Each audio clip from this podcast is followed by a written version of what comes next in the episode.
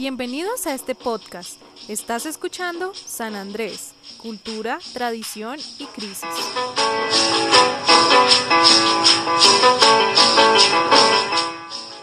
Problemáticas de la isla. El clima de este paradisíaco lugar lo hace perfecto para el turismo. Lastimosamente, la delincuencia, la corrupción y la ola de hurtos hacen que este lugar no sea un buen sitio para unas buenas vacaciones. Se sentía que esto era algo improbable en San Andrés, pero desde hace un tiempo se ha generado un delicado equilibrio que está afectando las ofertas turísticas y vacacionales de este encantador lugar. Otra afectación que tiene preocupados a los sanandresanos es la corrupción en diversas obras de contratistas fantasmas. Muchos de los niños de la isla, que llevan la champeta en su sangre, se quedaron sin aulas para continuar su educación, suceso que con la pandemia COVID-19 los afectó mucho más. Este paraíso de mil colores se tornó gris el pasado mes de noviembre del 2020, ya que quién iba a pensar que una onda tropical del Caribe le daría origen al huracán Iota, que azotaría a esta maravillosa isla.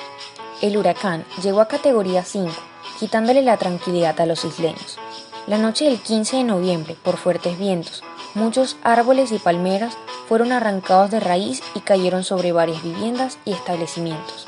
Gracias a este huracán se cerró el cierre del aeropuerto de San Andrés, dejando a muchos viajeros nacionales e internacionales en la isla sin poder regresar a sus hogares.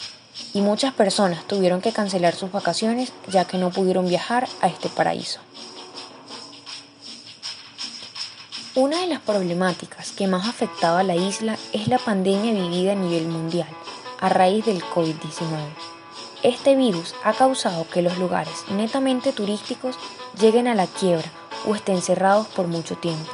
Además, con el fin de cuidarse, las personas aplazaron o incluso cancelaron los viajes hacia la isla, haciendo de que este lugar tuviera muy pocos turistas.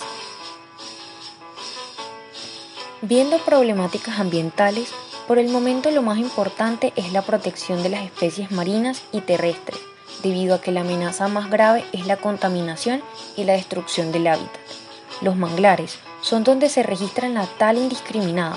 También se registra una alta contaminación de residuos domésticos y de construcción, que reduce la calidad de los hábitats y que puede afectar a las especies.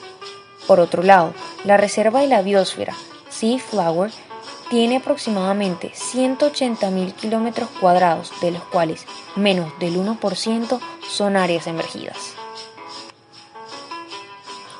En cuanto al cambio climático, el 18 de marzo del 2017 se firmó el Plan de Adaptación al Cambio Climático, que permitirá identificar y priorizar las medidas de adaptación a corto, mediano y largo plazo, así como guiar la incorporación de las variables de cambio climático en sus instrumentos de planeación.